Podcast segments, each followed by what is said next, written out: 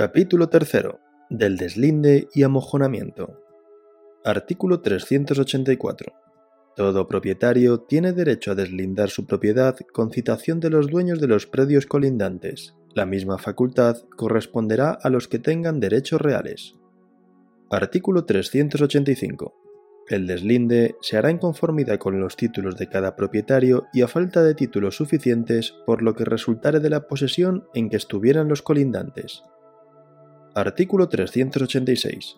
Si los títulos no determinasen el límite o área perteneciente a cada propietario y la cuestión no pudiera resolverse por la posesión o por otro medio de prueba, el deslinde se hará distribuyendo el terreno objeto de la contienda en partes iguales. Artículo 387.